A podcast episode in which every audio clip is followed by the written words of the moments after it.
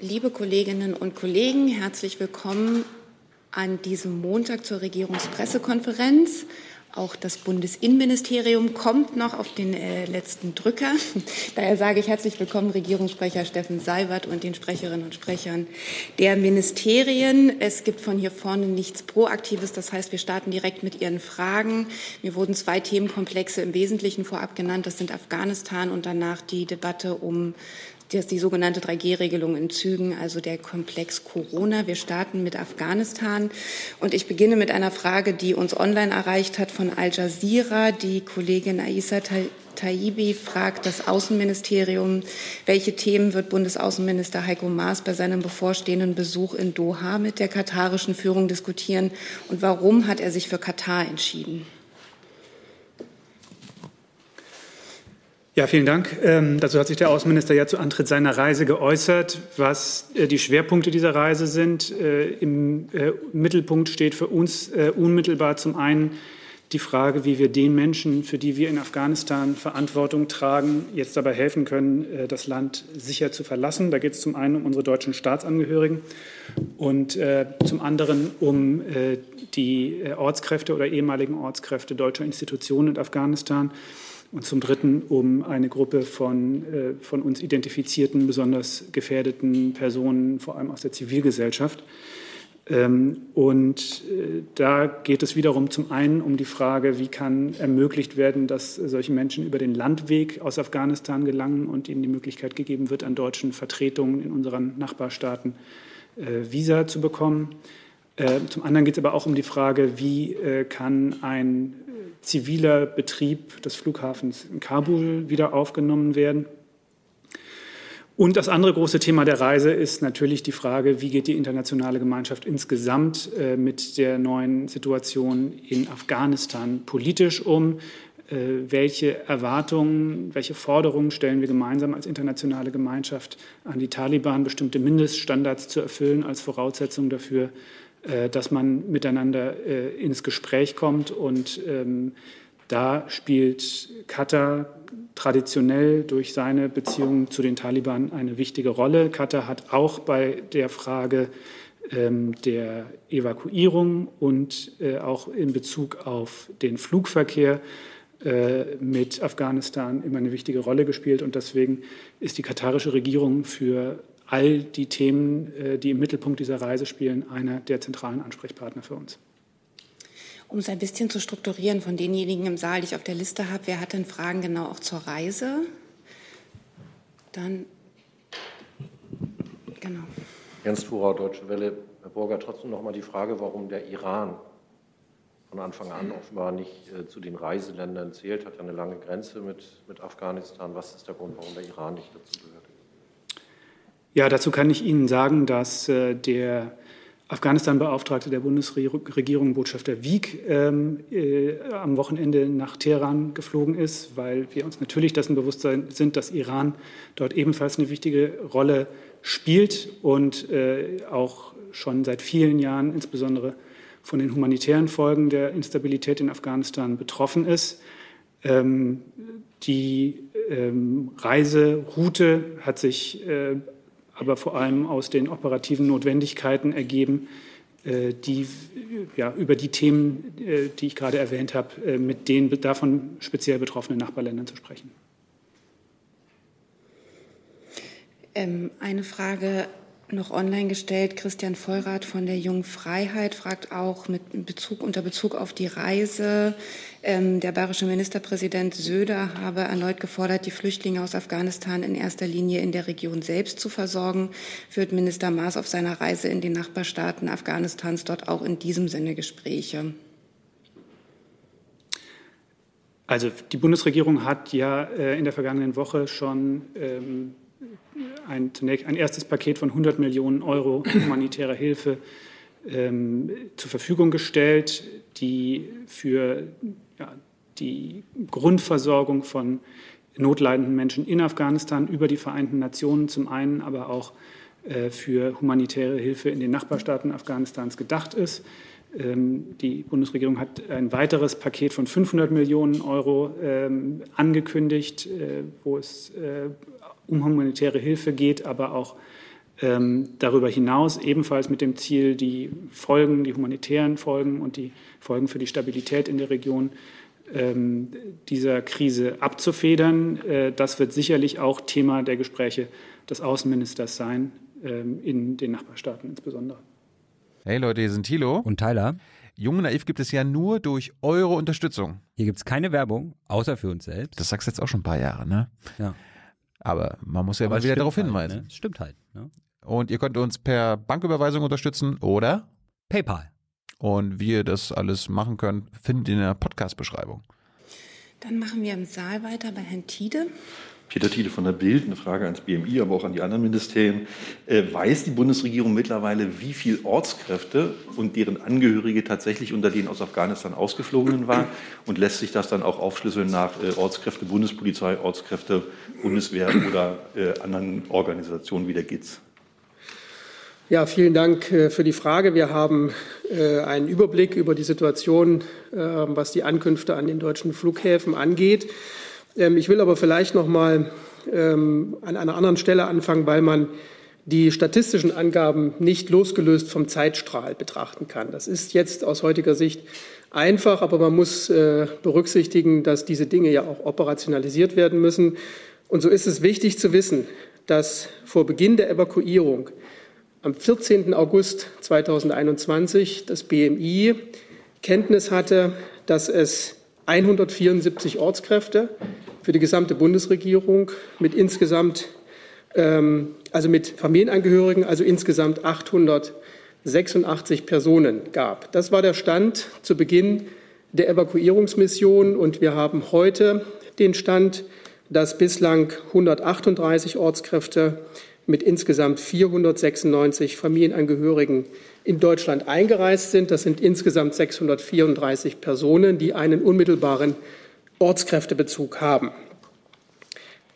Während der Evakuierung gab es aus den Ressorts Nachreichungen, gab es auch von den Ortskräften sehr viele Nachmeldungen, auch von Familienangehörigen, sodass wir derzeit davon ausgehen, dass der Anteil derer, die einen Bezug zu Ortskräften haben, für die gesamte Bundesregierung inzwischen bei mehr als 40.000 Personen liegt. Derzeit ist es so, dass wir nach Deutschland über die Evakuierung insgesamt 4.587 Personen nach Deutschland bringen konnten. Die sind also eingereist. Davon waren 3.849 afghanische Staatsangehörige und 403 deutsche Staatsangehörige. Den Anteil der Ortskräfte hatte ich eben genannt. Bei der Bewertung dieser Zahl ist wichtig, ich kann es nur noch mal wiederholen, dass wir den Zeitverlauf sehen. Wir haben die Evakuierung begonnen mit einem Stand, den wir kannten, und während dieses Prozesses hat sich dieser Stand erhöht. Nach wie vor statt. Es gibt nach wie vor Nachmeldungen, nicht nur in Bezug auf die Ortskräfte, sondern insbesondere auch in Bezug auf die Personen, die nicht Ortskraft sind, aber sich dennoch besonders gefährdet fühlen.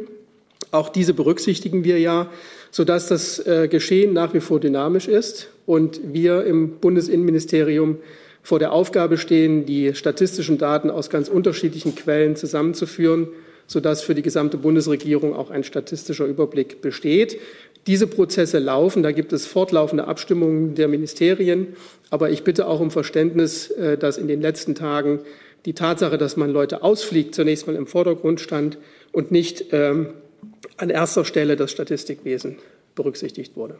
Ich habe eine Nachfrage und zwar, Sie sprechen jetzt davon, dass Ihnen bekannt war, 174 Ortskräfte, wenn ich es richtig mitgeschrieben habe, die Ihnen bekannt waren oder waren es 183? Nee, waren, waren 174 Ortskräfte, die Ihnen bekannt waren mit Ihren Familienangehörigen.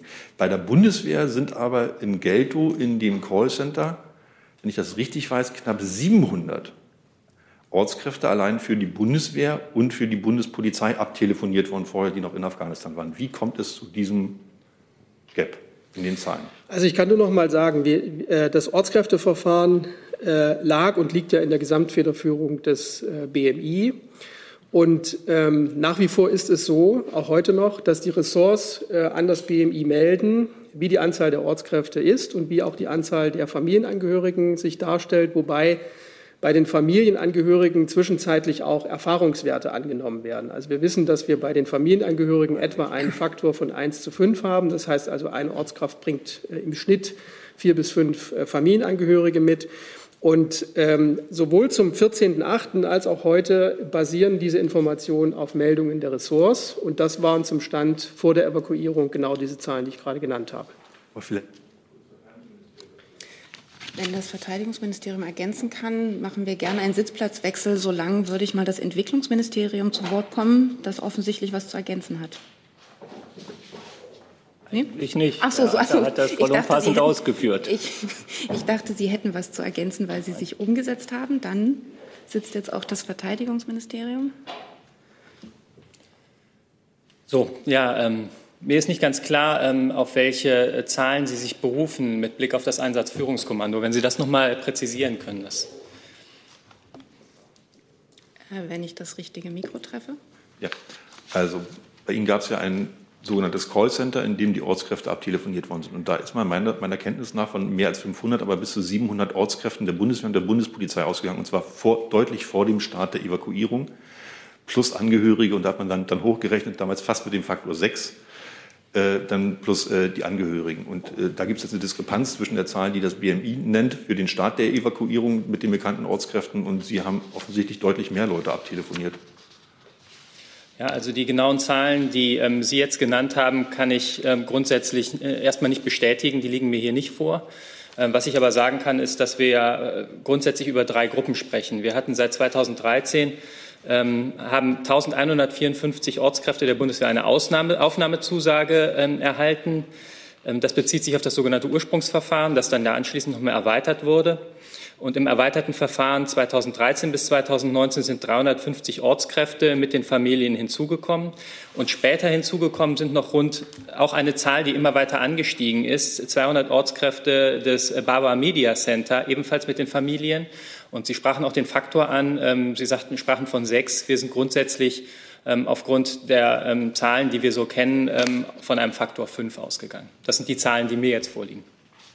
Vielleicht kann ich auch noch mal ergänzen, Herr Tiede. Ähm, also für das BMI kann ich sagen, dass wir natürlich wissen, dass wir im Laufe der letzten 20 äh, Jahre, seit 2013, allein für das BMI hatten wir ungefähr 1500 Polizisten im Einsatz in Afghanistan und circa 300 Ortskräfte.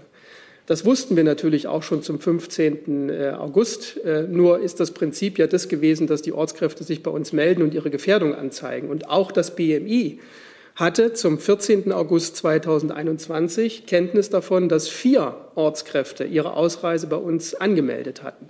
Ähm, und insofern kann es durchaus sein, dass es Kenntnis gab über eine Anzahl X von Ortskräften, aber dass diejenigen, die sich gemeldet haben oder überhaupt ausreisen wollten, äh, dass das äh, einen Unterschied ergibt. Auch heute ist das noch so. Für das BMI äh, sind inzwischen ähm, die vier bekannten Ortskräfte mit ihren Familienangehörigen sind alle kontaktiert und äh, allen wurde auch ein Ausreiseangebot gemacht. Und drei dieser Ortskräfte sind mit ihren Familien auch ausgereist. Und diese vierte Familie hat aus nachvollziehbaren persönlichen Gründen die Reise jetzt nicht angetreten. Also ich will damit nur deutlich machen, das ist ein dynamisches Geschehen. Da geht es auch ein Stück weit um die Bedürfnisse der Leute selbst, die, da eine Rolle spielen. Und wir können nicht äh, die Zahlen von heute äh, losgelöst von der vom Beginn der Evakuierungsmaßnahme betrachten. Das muss man im Zeitverlauf auch sehen. Zu dieser Zahlenstatistik gibt es auch ähm, viele Fragen online. Ich nehme jetzt mal zwei Fragen zusammen von Herrn Wiegold und äh, Kai Küstner von der ARD. Äh, äh, Herr Wiegold schreibt, ihm sei das immer noch unklar, wie viele der rund 4000 ausgeflogenen Afghanen haben einen Bezug zu Ortskräften. Und ähnlich ist auch die Frage von Herrn Küstner. Vielleicht können Sie das noch mal sagen. Ja, wir haben äh, insgesamt äh, im, im, Rahmen der Evakuierung äh, etwas mehr als 4.500 Personen nach Deutschland äh, gebracht. Also die sind in Deutschland inzwischen eingereist. Davon muss man abziehen 400, etwa 400 Deutsche, sodass man äh, etwa bei 3.500 äh, afghanischen Staatsangehörigen landet, die keinen Ortskräftebezug haben. Also 630 Personen sind Ortskräfte oder Familienangehörige, die inzwischen im Rahmen der Evakuierung in Deutschland angekommen sind. Dann gibt es diese Zahl von etwa 3500, die sind auch in Deutschland eingereist. Und bei denen wissen wir im Moment noch nicht, äh, jedenfalls in jedem Einzelfall, ob es einen unmittelbaren Ortskräftebezug gibt, was schlicht und ergreifend auch der Prozesse geschuldet ist, die in den vergangenen Tagen äh, und Wochen am Flughafen in Kabul stattgefunden haben. Die Bundesregierung hat sich entschlossen, und das BMI war ja immer beteiligt, sich in diesen Evakuierungsprozess einzureihen. Und äh, Sie können sich vorstellen, wie das da abgelaufen ist. Da hat sich niemand an ein deutsches Flugzeug gestellt und hat abgezählt und hat gesagt, wir nehmen jetzt nur diejenigen mit, äh, die nach Deutschland kommen und diejenigen, die nach Italien müssen oder nach Belgien, die lassen wir hier stehen. Insofern sind natürlich auch Personen nach Deutschland gebracht worden, die möglicherweise einen Bezug zu anderen EU-Staaten haben. Das ist durchaus erklärbar durch die Prozesslandschaft. Aber nochmal, in Deutschland angekommen sind Stand heute 138 Ortskräfte und 496 Familienangehörige, insgesamt 634 Personen. Ich würde dazu vielleicht noch kurz ergänzen. Ähm, es ist nach dem Konsulargesetz üblich, dass bei Evakuierungsoperationen dieser Art äh, deutsche Staatsangehörige gemeinsam mit ihrer Kernfamilie evakuiert werden. Das heißt, wenn in einem Familienverband äh, ein deutscher Staatsangehöriger ist, der aber seine minderjährigen Kinder äh, beispielsweise dabei hat oder sein, sein, seine Ehegatten, die keine deutschen Staatsangehörigen sind, dann sind die bei einer Evakuierung durch die Bundesregierung mit zu berücksichtigen. Ähm, das äh, ist eine Gruppe von Personen, die kein, keine deutschen Staatsangehörigen sind, die, kein, äh, die äh, möglicherweise auch keinen Ortskräftebezug haben, aber die dennoch selbstverständlich zu berücksichtigen waren.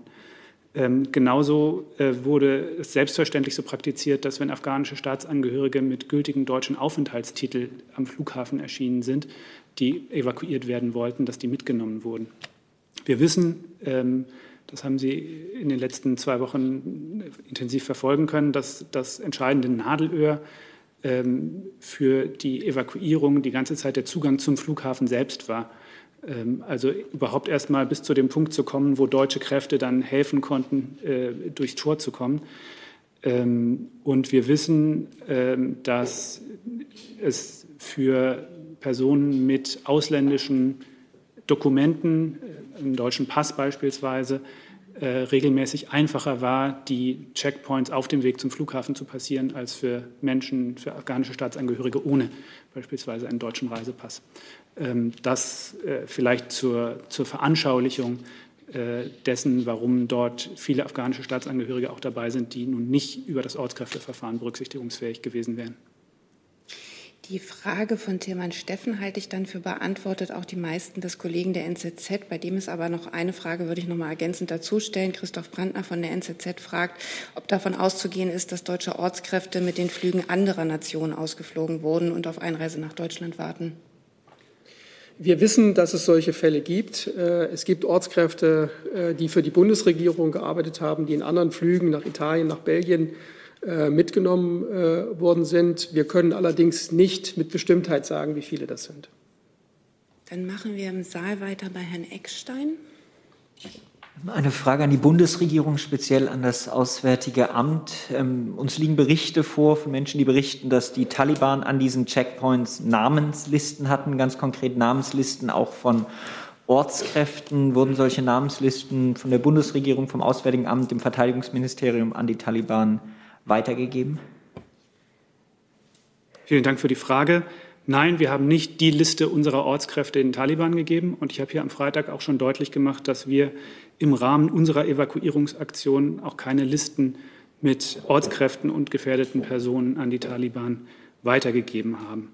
Ich habe dazu hier am Freitag auch ausgeführt, warum wir zu diesem Zeitpunkt auch keine Anhaltspunkte dafür hatten, dass das über Dritte geschehen sein könnte. Es gab jetzt am vergangenen Wochenende zwei private Initiativen zum Ausflug von Personen aus Afghanistan, die die Bundesregierung logistisch begleitet hat. Äh, und zwar in Kooperation mit katarischen Stellen und mit US-Stellen. Um die praktische Umsetzung äh, dieser äh, Aktion zu gewährleisten, wurden auf ausdrückliche Bitte der Organisatoren begrenzte Informationen nur über die konkret auf dem einen Flieger zu transportierenden Personen mit amerikanischen Partnern geteilt, die logistisch das Verfahren am Tor, also auch den Kontakt mit den Taliban, geregelt haben. All diese Personen sind wohlbehalten von US-Maschinen nach Doha geflogen worden. Eine Nachfrage nur, liegen Ihnen Erkenntnisse vor, ob Taliban gegebenenfalls auch auf anderen Wegen an solche Listen mit Ortskräften der Bundeswehr gelangt sein könnten? Wurden die zum Beispiel in der Botschaft zurückgelassen oder von anderen NATO-Partnern gegebenenfalls weitergereicht? Nein, es wurden keine sensiblen Dokumente in der Botschaft zurückgelassen. Alle sensiblen Materialien äh, in der Botschaft wurden vor dem Verlassen der Botschaft zerstört.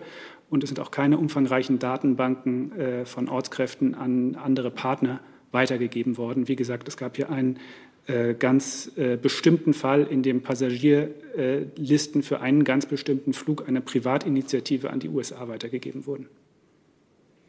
Ich habe jetzt auf der Liste noch Herrn Merkam. Hat sich erledigt. Herr Schulze?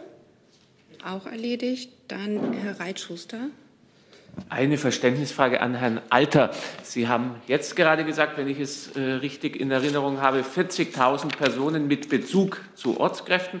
Der Herr Minister Maas hat heute von 70.000 äh, gesprochen, die man herbringen will. Verstehe ich das richtig, dass es sich da um Mitarbeiter oder auch Kernfamilien von Nichtregierungsorganisationen handelt. Wenn dem so ist, warum sieht sich die Regierung da in der Verantwortung? Es sind ja Nichtregierungsorganisationen und wer bezahlt das? Danke. Also vielleicht kann der äh, Kollege äh, vom AA noch mal auf die Aussage vom Außenminister eingehen. Das würde ich jetzt nicht machen, aber ähm, es ist jedenfalls so, dass wir ja oft erklärt haben, dass wir unterschiedliche Personengruppen berücksichtigen. Und bei den Ortskräften, also denjenigen, die für die Bundesregierung äh, einmal gearbeitet haben und ihren Kernfamilien, gehen wir derzeit davon aus, jedenfalls anhand der Meldungen, die uns vorliegen, dass das mehr als 40.000 äh, Personen insgesamt betreffen könnte. Also Ortskräfte und ihre Familienangehörigen mit dem Faktor 5 ähm, äh, grob berechnet. Darüber hinaus gibt es ja auch weitere Personengruppen, äh, Menschen, die sich besonders ähm, gefährdet fühlen, die, für die die Bundesregierung auch Zusagen gemacht hat, dass sie aufgenommen werden. Auch die wiederum haben ja wieder äh, Familienangehörige. Insofern kann es natürlich von der Zahl 40.000 ausgehend nach oben auch noch anwachsen. Ähm, das wäre jedenfalls erklärbar.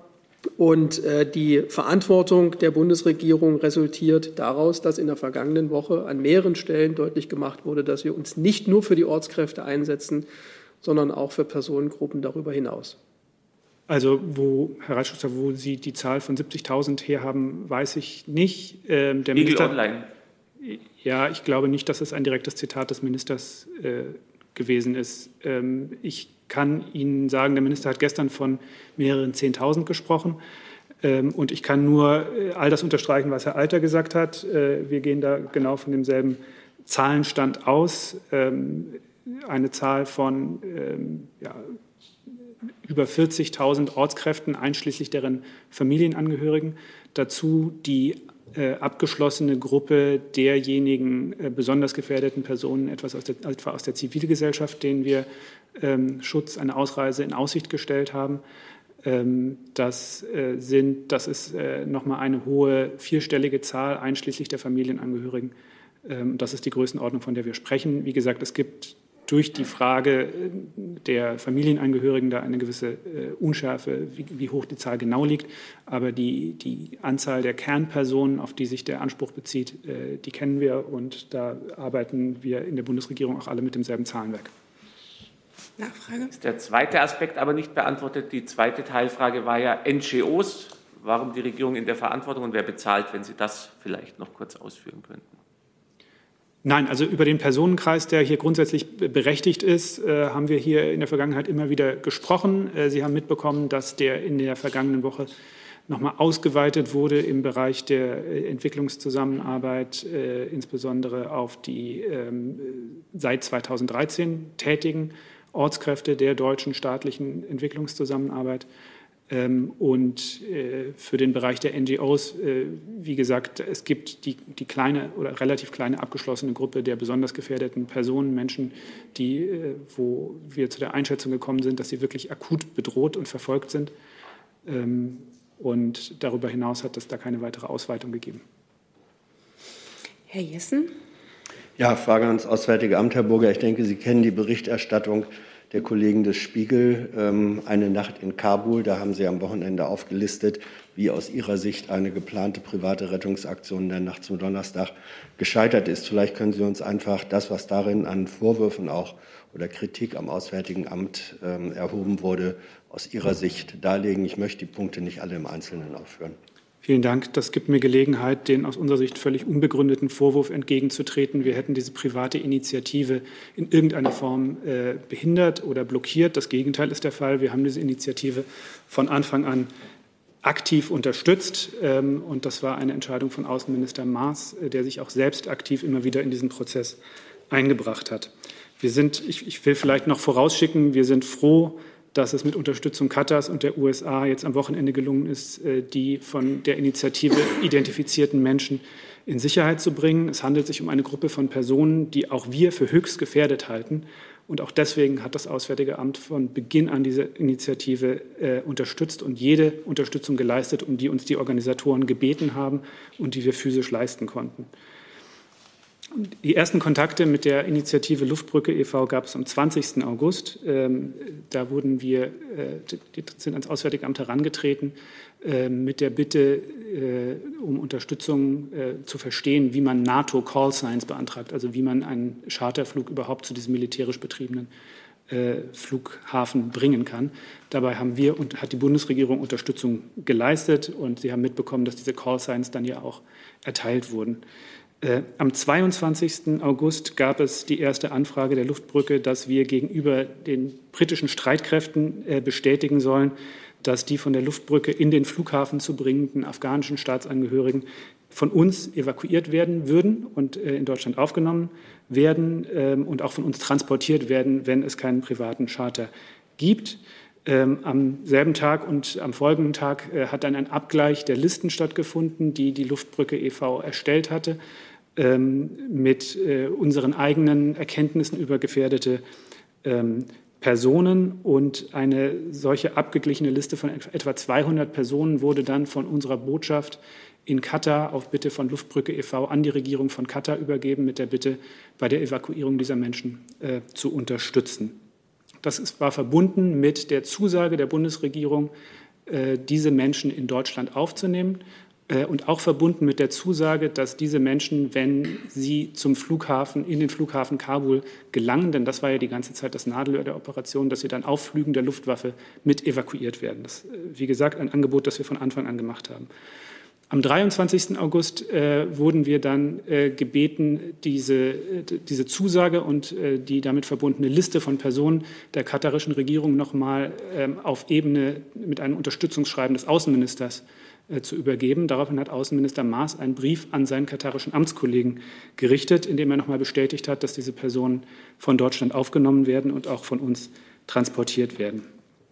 Am nächsten Tag, dem 24.08., wurden wir von Luftbrücke e.V. informiert, dass äh, das von ihnen gescharterte Flugzeug ähm, aus Ägypten keine Startgenehmigung bekommen hat. Außenminister Maas hat daraufhin ein SMS an seinen ägyptischen Amtskollegen Sameh Shukri geschrieben, um ihn gebeten, sich dafür einzusetzen, dass das von der Luftbrücke gescharterte Flugzeug äh, aus Ägypten starten kann. Am äh, früh morgens am 25.08., so etwa um 1.30 Uhr. Also daran entnehmen Sie auch wieder mal, dass wir in den letzten Wochen wirklich rund um die Uhr daran gearbeitet haben, so viele Menschen wie möglich aus Afghanistan rauszubringen. Am Morgen äh, des 25.08. um 1.30 Uhr haben wir den Organisatoren von Luftbrücke e.V. mitgeteilt, dass aus unserer Erfahrung der vorangegangenen Tage ähm, die Gefahr sehr groß sein würde, dass wenn sie einen eigenen Charterflug zum Flughafen bringt, es nicht gelingen würde, zeitgerecht ähm, die Busse mit den zu evakuierenden in den Flughafen reinzubekommen. Äh, das hat damit zu tun, dass wir selbst in der vorangegangenen Nacht mehrere Buskonvois versucht hatten, in den Flughafen zu bringen. Einigen, bei einigen war das gar nicht gelungen, bei, hat, bei anderen hat das äh, zwölf Stunden und äh, länger gedauert. Ähm, wir haben, wie gesagt, immer wieder darauf hingewiesen, dass der, dass der Flaschenhals nicht in der Lufttransportkapazität liegt. Wir haben auch zu diesem Zeitpunkt noch mal angeboten, wenn diese Leute in den Flughafen kommen und es gelingt nicht in der Zeit, wo die Maschine dort steht, dann sind wir bereit, die später äh, mitzunehmen. Wie gesagt, äh, diese Ähm, diese Information war der Luftbrücke e.V. bekannt, bevor sie sich entschieden hat, das Flugzeug trotzdem ähm, nach, nach Kabul zu bringen. Wir haben zu diesem Zeitpunkt erneut auf Bitten von Luftbrücke e.V. die Liste der zu Evakuierenden an Katar übermittelt.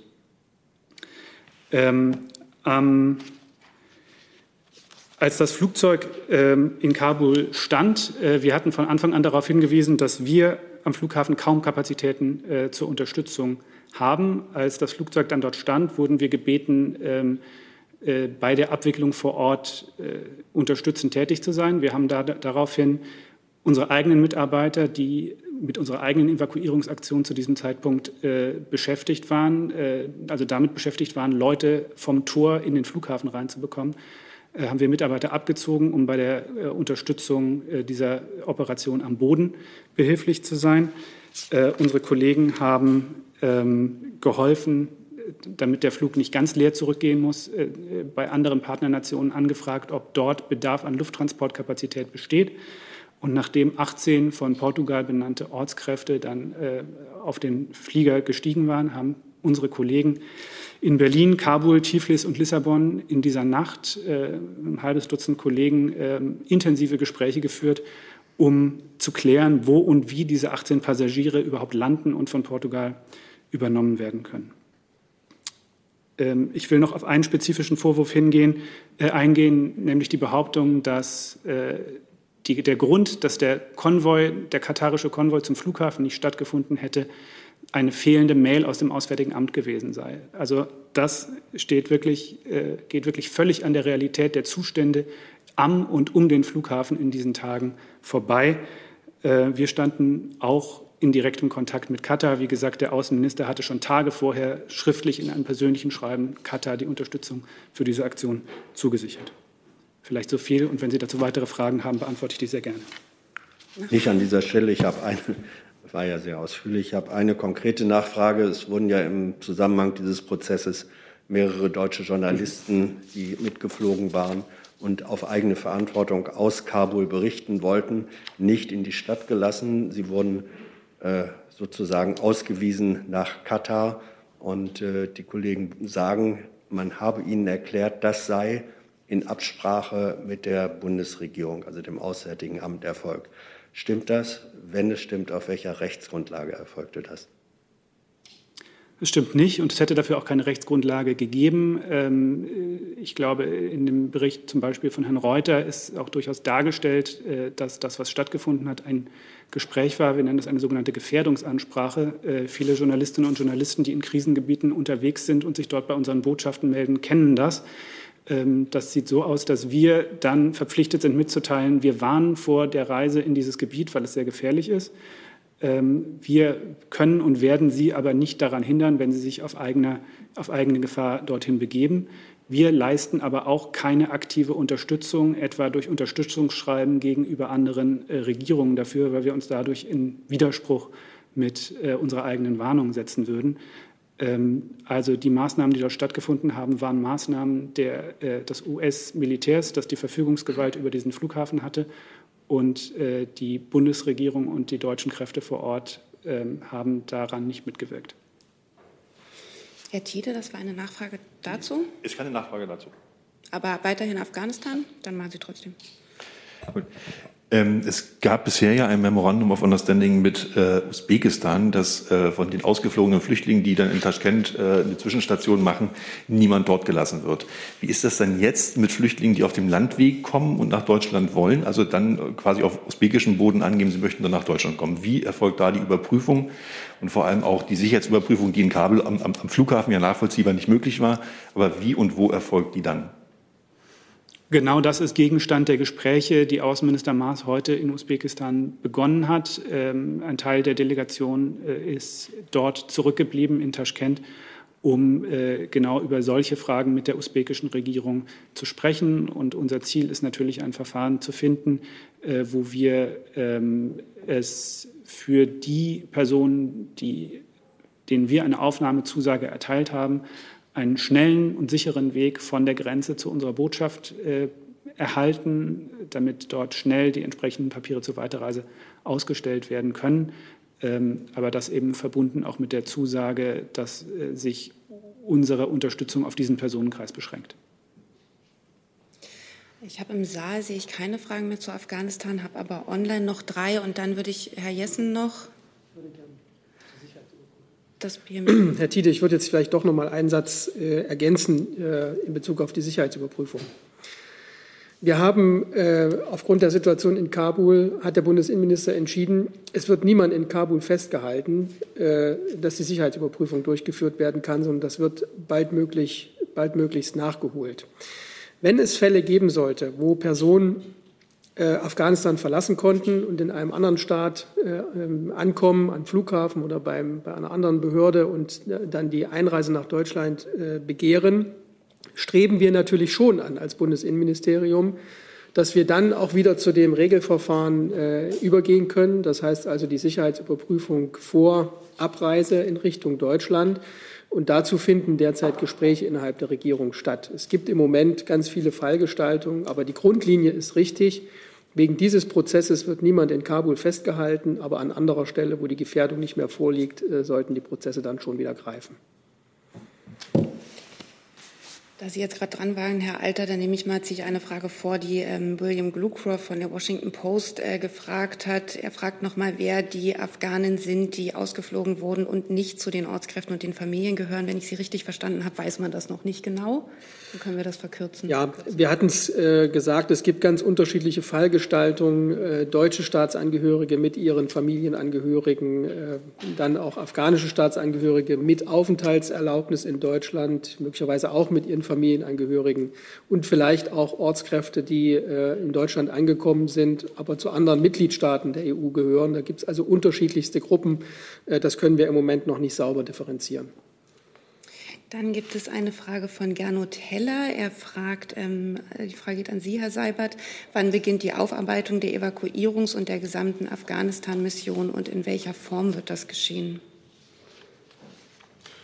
Also zunächst mal ist es richtig, äh, dass es da Nachbetrachtungen geben muss, dass man sich sowohl auf die 20 Jahre des äh, Einsatzes der Bundeswehr als auch auf das, was jetzt in den letzten dramatischen Wochen äh, im Zusammenhang mit den Evakuierungen geschehen muss, dass man das noch einmal betrachten wird und daraus auch Schlüsse zieht.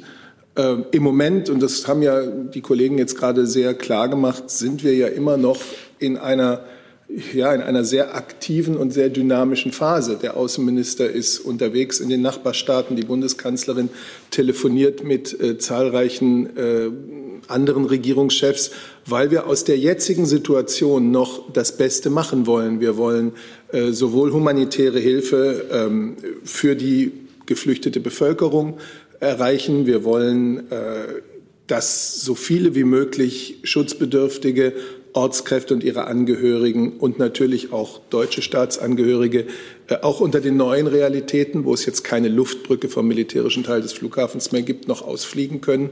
Das alles ist die Situation jetzt, aber äh, die Nachbetrachtung, die genaue Analyse, ähm, was ist gelungen, was ist nicht gelungen, ähm, die wird zu machen sein. Ich kann, wie Sie sich vorstellen können, nur für diese Bundesregierung sprechen. Ähm, es gibt ja auch Vorschläge im, im, parlamentarischen Raum, wie das aufgearbeitet werden soll. Das kann ich hier nicht kommentieren. Und eine Frage geht nochmal an das Auswärtige Amt von Patrick Donoghue von Bloomberg. Ähm, er fragt, wie sieht die Bundesregierung den Vorschlag des französischen Präsidenten Macron im Rahmen des UN-Sicherheitsrats eine Sicherheitszone in Kabul aufzustellen? Dazu hat sich der Außenminister gestern auf der Pressekonferenz mit seinem türkischen Amtskollegen schon geäußert. Darauf würde ich Sie gerne verweisen.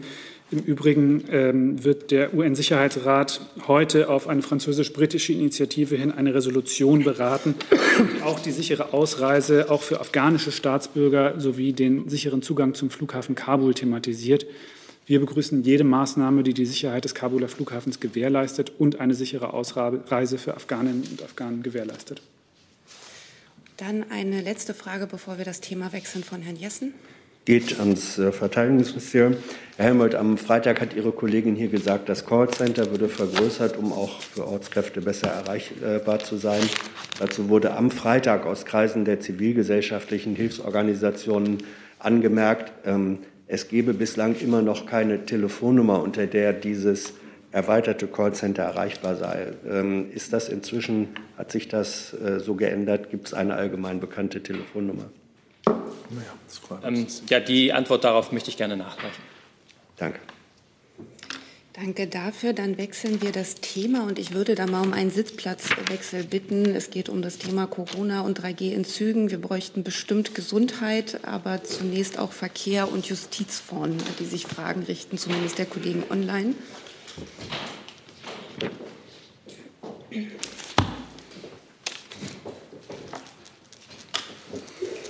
うん。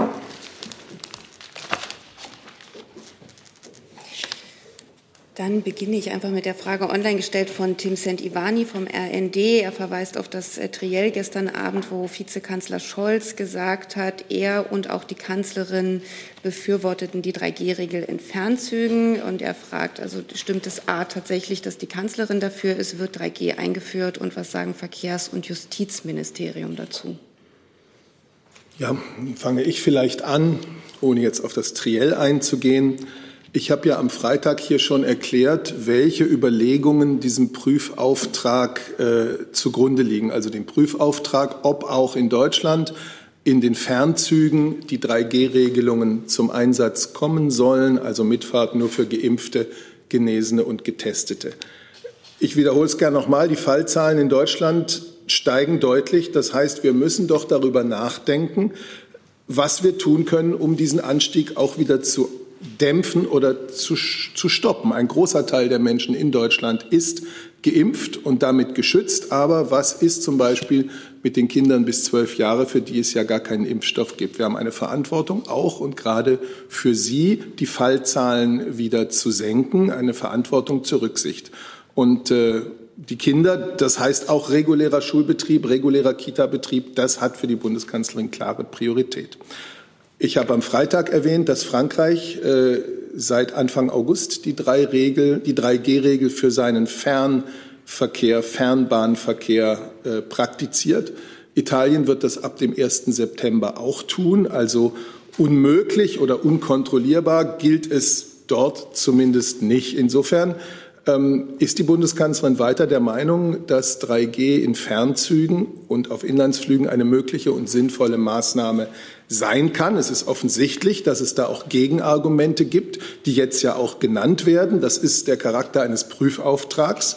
Ähm, also wir werden alle zusammen in der Bundesregierung die Entwicklung der nächsten Zeit sehr genau äh, beobachten. Einige Bundesländer haben weiter einen sehr heftigen Anstieg der Fallzahlen. Bei anderen scheint dieser Anstieg sich etwas abzuflachen. Wir werden daraus dann Schlüsse zu ziehen haben für mögliche weitergehende Maßnahmen. Verkehr und Vielleicht Justiz. Fängt Verkehr an.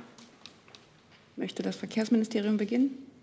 Ja, im Prinzip habe ich den Ausführungen von Herrn Seibert nicht, nicht sonderlich viel hinzuzufügen. Er hat bereits die wesentlichen Punkte genannt. Unsere äh, Bedenken hinsichtlich der praktischen und rechtlichen Durchführbarkeit, die sind ihm bekannt. Die habe ich hier am Montag letzter Woche gesagt. Die habe ich hier auch ähm, am, am Freitag nochmal ausgeführt. Äh, wir haben uns, wie gesagt, mit den zuständigen äh, Ressorts, dem Innenministerium, dem Gesundheitsministerium abgestimmt. Äh, und darüber hinaus bitte ich um Verständnis, dass, dass wir hier eben weiter im Austausch bleiben. Ja, und habe dem nicht mehr hinzuzufügen. Ja, da kann ich fürs Bundesjustizministerium auch nicht viel mehr sagen. Ähm, Herr Seibert hat es gesagt, dass äh, darüber Beratungen innerhalb der Bundesregierung, der Stellungnahme von drei Ministerien, aus der heute zitiert wird, haben wir als Justizministerium nicht mitgewirkt. Wir bringen uns wie üblich in den Corona-Fragen in die rechtliche Beurteilung ein, aber das ist ein Prozess innerhalb der Bundesregierung, zu dem ich hier nicht weiter Stellung nehmen kann. Hier im Saal dazu gemeldet hatte sich Herr Merkamp. Ähm, ja, wäre die Frage an Herrn Seibert, wie lange denn äh, dieser Prüfprozess dauern wird und wann man mit einem Ergebnis rechnen, rechnen kann, das dann halt auch eine verbindliche Regelung beinhalten wird. Das kann ich Ihnen, Herr Merkamp, jetzt nicht sagen. Wir haben einen Prüfauftrag innerhalb der Bundesregierung gegeben. Es gibt jetzt äh, Rückläufe, es gibt Gegenargumente. Damit muss man sich jetzt innerhalb der Bundesregierung äh, gemeinsam auseinandersetzen. Ähm, und vor allem muss man die Entwicklung im Land betrachten, äh, wie sich die Fallzahlen entwickeln, ob es nötig ist, äh, weitere zusätzliche Maßnahmen zu ergreifen. Das werden wir uns sehr genau anschauen. Herr Eckstein. Eine Nachfrage an Herrn Seibert. Wenn ich das richtig sehe, haben sich die zuständigen Ressorts ja jetzt zumindest in Bezug auf Züge geäußert und sagen, es sei nicht praktikabel, nicht durchführbar. Wie genau soll denn jetzt weiter geprüft werden, beziehungsweise was wird denn jetzt überhaupt noch geprüft? Ja, ich kann nur auf das verweisen, was ich gerade gesagt habe. Es gibt Länder, ähm, die das praktizieren oder in den nächsten Tagen beginnen werden, 3G für die Fernzüge zu praktizieren. Ähm, auch das wird man sich anschauen, wie das dort funktioniert, wie man aufgrund der Erfahrungen dort mit Einwänden, die es hier gibt und die jetzt ja auch äh, benannt werden, umgeht. Und insgesamt schauen wir uns die Gesamtentwicklung der Inzidenzen und der Infektionslage in Deutschland an, um zu entscheiden, ob mögliche weitergehende Maßnahmen nötig sind. Eine Nachfrage noch. Vergangene Woche war auch noch äh, das Thema Inlandsflüge, wurde auch von Ihnen angesprochen. Dazu habe ich jetzt heute gar nichts gehört. Laufen dazu die Prüfungen auch noch? Gibt es da gegebenenfalls ähnliche Bedenken oder ist es vorstellbar, da, dass man es zumindest bei Inlandsflügen bald einführt? Also äh, die Prüfung bezieht sich auch auf Inlandsflüge. Ich habe jetzt immer den Bahnenfernverkehr erwähnt, weil das so ein bisschen die Überschrift ist, unter der das Ganze diskutiert wird. Aber dann die Frage an die zuständigen Ressorts, wenn ich das richtig sehe, auch in Ihrer Stellungnahme, aus der ja jetzt auch zitiert wird, wird das Thema Inlandsflüge gar nicht angesprochen. Wie sieht es denn diesbezüglich aus? Auch hier kann ich noch keine abschließende Bewertung abgeben. Ähm, die, die rechtlichen Bedenken sind sicherlich ähnlich wie beim Bahnverkehr. Praktisch wird es mit dem Verweis auf das sogenannte offene, geschlossene System in Bezug auf Luftverkehr, Inlandsluftverkehr sicherlich ähm, eine andere Lage geben, als es das beim, beim, beim Bahnfernverkehr gibt. Aber wie gesagt, da, da würde ich Sie auf die, auf die laufenden Abstimmungen oder bitten, diese noch abzuwarten. Henrike Rosbach von der Süddeutschen Zeitung bittet nochmal das Bundesgesundheitsministerium äh, darzulegen, wie die Haltung des Hauses ist. Ähm, Minister Spahn hätte gesagt zu der zu 3G im ich sehe es nicht kommen, aber hält er es auch für nicht notwendig, ist die Frage. Also ich kann hier den Ausführungen meiner Kollegen äh, nicht viel hinzufügen. Äh, federführend für die Prüfung ist das BMVI. Ähm, was Herr Spahn gestern gesagt hat, ist, ähm, dass äh, nur wenige Infektionsfälle äh, der Benutzung des öffentlichen Personenverkehrs zugeordnet werden können. Das ist die Faktenlage, die Sie aber auch schon kennen. Herr Reitschuster. Eine Frage an Herrn Seibert. Herr Seibert, Sie haben hier am 23.08. vergangene Woche gesagt, man kann den Geimpften sagen, dass auch für Sie, auch wenn die Zahlen jetzt weiter ansteigen, sich nichts ändern wird. Sie haben gesagt, Sie müssen sich nicht auf Einschränkungen einstellen, die Geimpften. Berlin hat nun eingeführt, dass auch Geimpfte für gewisse Dinge sich wieder testen lassen müssen. Wie sehen Sie diese Entwicklung? Wie passt das zusammen mit Ihrer Versicherung von vergangener Woche? Danke.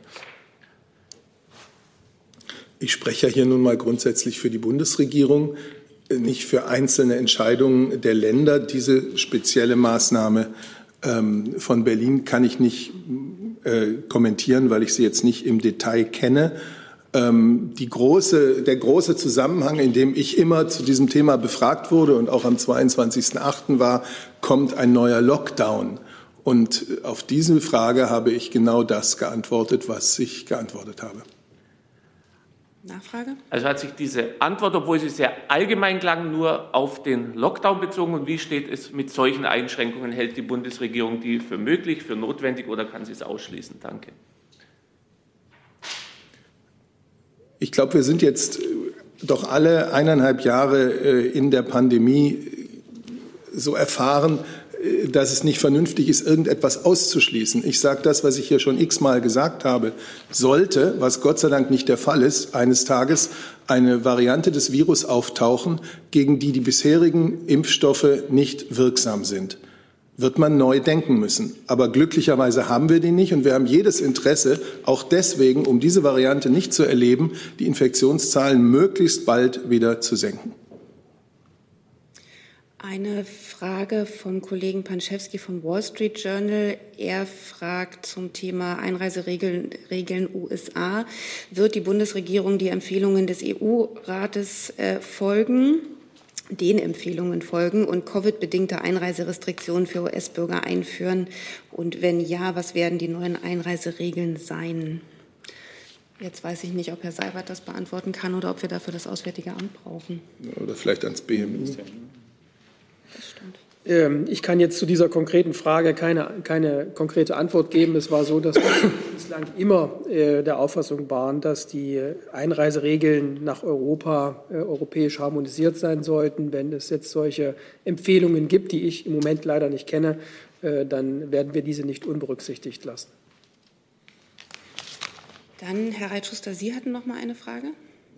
Ja auch aus anderen Ländern, dass der Status des vollständig Geimpften mit den Vorteilen, dass der in Zukunft von einer Auffrischungsimpfung abhängig äh, gemacht äh, werden soll. Gibt es solche Pläne? Wenn nicht, halten Sie das für möglich? Danke. Wen richtet Herrn Kautz. Ähm, Sie wissen, dass ähm, bei uns äh, ein, äh, eine abgeschlossene Impfserie als ausschlaggebend gilt. Daran hat sich bislang nichts geändert. Die Frage war aber auch, ob Sie das aus. Gut, Herr Seibert sagte schon, Sie schließen gar nichts aus, aber nach heutigem Stand müssen Sie ja sagen, ist das heute denkbar oder nicht denkbar, dass so etwas kommt? Ich kann Ihnen, ich kann Ihnen nur den Stand äh, jetzt äh, referieren. Ich habe an dieser Stelle schon ganz häufig und prinzipiell gesagt, dass ich nichts aus noch einschließe, weil äh, egal was ich sage, das eine Agenturmeldung hinter, hinter sich herzieht. Deswegen brauchen Sie die gar nicht jetzt zu formulieren, wenn Sie das jetzt versuchen. Ähm, ich weiß, ich weiß nicht, der, der Stand ist, dass eine, eine abgeschlossene Impfserie einen Impfschutz ähm, äh, verursacht und das ist für uns ausschlaggebend. Herr Jessen? Ans BMI, als wenn ich das richtig verstanden habe, federführendes Ressort bei der Prüfung, was geht, was geht nicht, 3G-Bahn.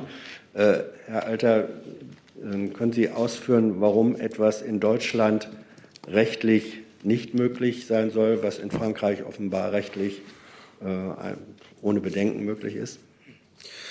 Also ich will noch mal darauf hinweisen, das ist ja ein regierungsinterner Austausch äh, mit äh, gewissen Argumenten, Fachargumenten, praktischen Argumenten, rechtlichen Argumenten. Und natürlich äh, wird in einem solchen Prozess auch darauf hingewiesen, wenn man das Vorhaben umsetzen möchte, an welchen Stellen es möglicherweise Regelungsbedarf gibt oder jedenfalls Schwierigkeiten gibt. Und ich glaube, es, es ist, manches ist ja auch für jeden Außenstehenden sofort einleuchtend dass wenn ein Fernzug irgendwie 30 Sekunden an einem oder 45 Sekunden irgendwo anhält, dass man sich dann darüber Gedanken machen muss, wie will man das eigentlich organisieren, wenn die Leute sich vorher nicht registrieren mussten. Diese Frage steht auch im Raum, die, die muss man beantworten, aber äh, deswegen ist ja die Frage noch längst nicht entschieden. Die, die äh, Abstimmungen dauern an. Ja, äh, auch in Frankreich halten die Fernzüge ja nicht wesentlich länger und offensichtlich kriegen dies dahin. Bedeutet das, dass Sie sich auch in einem Austausch mit Ihren französischen Kollegen darüber befinden, wie die das denn hinkriegen, sodass unter Umständen Praktikabilitätsbedenken dann entfallen würden? Also wir haben zunächst mal innerhalb des Bundesinnenministeriums, aber auch die Bundespolizei, die ja in Deutschland für den Bahnverkehr zuständig ist, äh, hat äh, Kontakte auf allen Ebenen. Und ähm, diese Beratungen, die da äh, innerhalb der Regierung stattfinden, haben natürlich auch als Grundlage die praktischen Erkenntnisse und äh, der Kollege aus dem BMVI hat ja auch schon vergangene Woche deutlich gemacht, dass es eben Unterschiede gibt im, äh, im System des Bahnverkehrs. Und es ist auch, glaube ich, für jeden in Deutschland erkennbar, dass es Unterschiede gibt zwischen dem Bahnverkehr und dem Flugverkehr. Und, ähm, wir diskutieren diese Unterschiede auch in ganz anderen Zusammenhängen, wenn es darum geht, Sicherheitsvorschriften zu verändern. Das ist also nichts Neues. Und wenn eine Fragestellung auftaucht, muss man bestimmte Fragen beantworten. Und das findet derzeit statt. Gibt es weitere Fragen zum Themenkomplex Corona? Das sehe ich nicht. Ich habe noch mehrere Einzelfragen. Ich glaube, Herr Reitschuster, Sie hatten noch ein, ein Thema.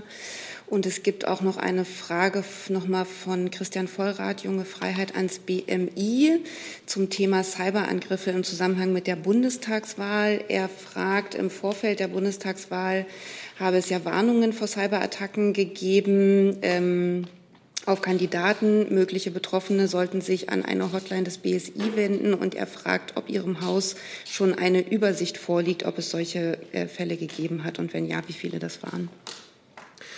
Diese Frage ist äh, deswegen schwer zu beantworten, weil es äh, auch darauf ankommt, wie man Cyberattacke definiert. In der Pressekonferenz, die der Bundesinnenminister auch im Beisein des Präsidenten des BSI hier an dieser Stelle gehalten hat, ist ja auch darauf hingewiesen worden, dass neben dem äh, technischen Manipulieren äh, bestimmter Systeme insbesondere auch wichtig ist, dass man mit seinen eigenen Daten ähm, verantwortungsvoll umgeht, sodass die nicht abgegriffen werden äh, durch unvorsichtiges Verhalten. Und äh, insofern ist es jetzt sehr schwer zu sagen, hat es solche Fälle gegeben oder nicht. Ich habe äh, jedenfalls im Moment keine Statistik vorliegen, ähm, wie viele Fälle beim BSI jetzt im Moment äh, schon bekannt geworden sind. Aber nochmal, ein wesentlicher Teil der Botschaft damals war, dass äh, insbesondere auch darauf geachtet werden soll, dass man seine eigenen, sein eigenes Verhalten und seine eigenen Sicherheitsmaßnahmen äh, stark mit in die Betrachtung einzieht. Dazu weitere Fragen sehe ich nicht. Dann Herr Reitschuster. Eine Frage zum Thema Demonstrationsfreiheit. Am Wochenende sind wieder diverse Demonstrationen gegen die Corona-Maßnahmen verboten worden. Vor einem Jahr, als die Lage nach Ihren eigenen Worten sehr viel dramatischer war, da wurden die nicht verboten, analoge Veranstaltungen. Diesmal wurden sie verboten, obwohl nach Ihren Aussagen ja dank der Impfung die Lage sehr viel weniger dramatisch ist. Wie sehen Sie das aus verfassungsrechtlicher Sicht als äh, Verfassungsschutzministerium und als Sprecher der Kanzlerin, also Herr Alter und Herr Seibert? Also für das BMI ähm, fange ich mit dem an, was ich äh, bei diesen Fragen immer als erstes sage. Wir haben ja eine Kompetenzverteilung in Deutschland und danach ähm, ist es auch richtig, dass die zuständigen Versammlungsbehörden ein Anmeldegeschehen oder ein Anzeigegeschehen beurteilen und sich die Frage stellen, entstehen aus dieser Versammlung, wie sie durchgeführt werden soll, anhand der Zusammensetzung, anhand der Wege, die vorgeschlagen sind, entstehen daraus Gefahren für die öffentliche Sicherheit. Und ähm, da gibt es eben kein äh, One-Size-Fits-All ähm, für alle möglichen Veranstaltungen, sondern jede einzelne Veranstaltung, und das ist auch der verfassungsrechtliche Anspruch, muss geprüft werden im Hinblick auf die Durchführbarkeit, im Hinblick auf die Risiken, die damit verbunden sind. Und insofern kann man nicht den Vergleich ziehen zu vor einem Jahr, äh, denn äh, natürlich gibt es äh, im Moment schon sehr viele Menschen, die geimpft sind. Wenn sich aber in einer solchen Demonstration besonders viele Menschen treffen, die Impfungen ablehnen, dann haben wir eine andere Situation. Dann können wir nicht davon ausgehen, dass eine besonders hohe Impfquote da ist. Und insofern sind diese Entscheidungen der Versammlungsbehörden zu respektieren.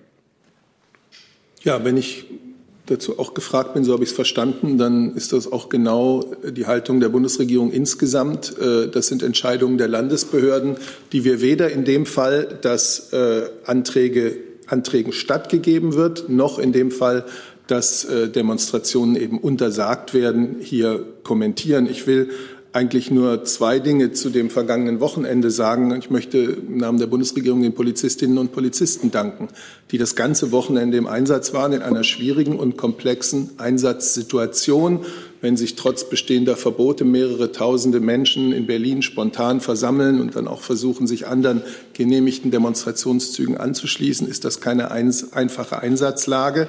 Es hat trotz des Verbots diverser Demonstrationen, Zwischenfälle, Ausschreitungen auch zahlreiche Festnahmen gegeben. Das zeigt, dass es sich zumindest nicht durchweg um ganz friedliches Demonstrationsgeschehen handelt. Es hat Berichte gegeben, dass es Angriffe gegen Presseteams der Polizei, auch gegen Vertreter der Medien gab. Ähm, leider sind auch wieder Polizeieinsatzkräfte verletzt worden. Ihnen wünsche ich eine schnelle Genesung. Nachfrage? Herr Seibert, Sie kritisieren regelmäßig hier Verbote von Versammlungen in anderen Ländern. Wenn es im eigenen Land stattfindet, dann rechtfertigen Sie das. Wie passt das zusammen? Danke.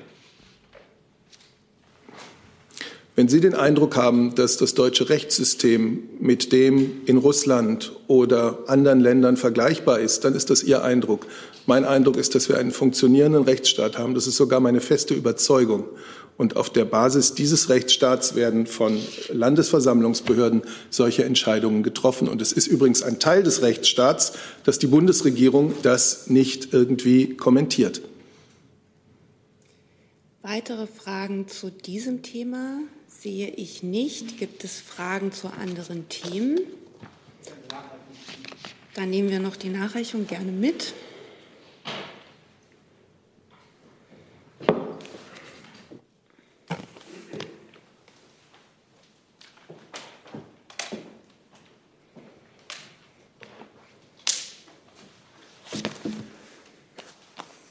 Herr Jessen hatte mich vorher gebeten, äh, zu den Vorwürfen von Luftbrücke e.V. gegen das Auswärtige Amt Stellung zu nehmen. Das habe ich äh, so weit getan, wie mir die Vorwürfe bisher bekannt waren. Ich habe jetzt gerade noch äh, von einer großen deutschen äh, Nachrichtenwebsite äh, einen äh, Artikel gesehen, in dem Herr Marquardt, Erik Marquardt, wiedergegeben wird ähm, unter der Überschrift Marquardt beklagt fehlenden Ansprechpartner beim Auswärtigen Amt und es wird in indirekter Rede zitiert. Es habe schlicht ein Ansprechpartner bei der Behörde gefehlt. Es könne nicht sein, dass man bei zehn verschiedenen Stellen anrufe und am Ende keine zuständige Person genannt bekomme. Äh, dazu möchte ich feststellen, falls Herr Marquardt das tatsächlich gesagt haben sollte, dann ist es die Unwahrheit. Äh, ein führender Mitarbeiter unseres Krisenreaktionszentrums war über den ganzen Zeitraum, äh, den ich hier vorher dargestellt habe, in ständigem Kontakt mit Herrn Marquardt, zu später Stunde in der Nacht per Telefon.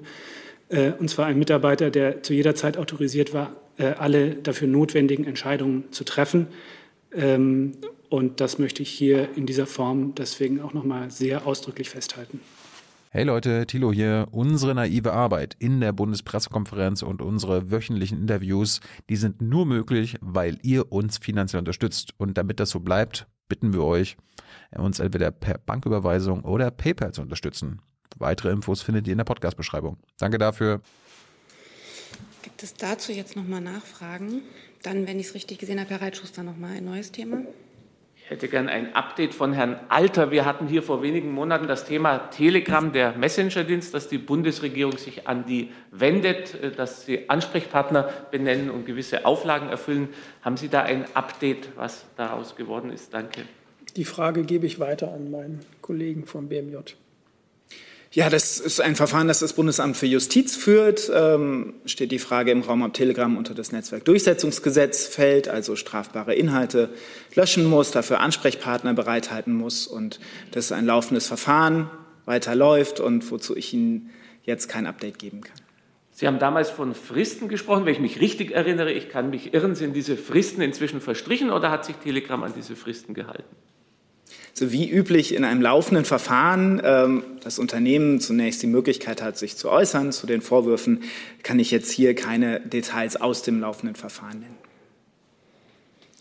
Gibt es weitere Fragen dazu? Das sehe ich nicht. Neue Themen waren auch nicht mehr aufgetaucht. Dann danke ich unseren Gästen fürs Kommen und Ihnen und wünsche einen schönen Tag.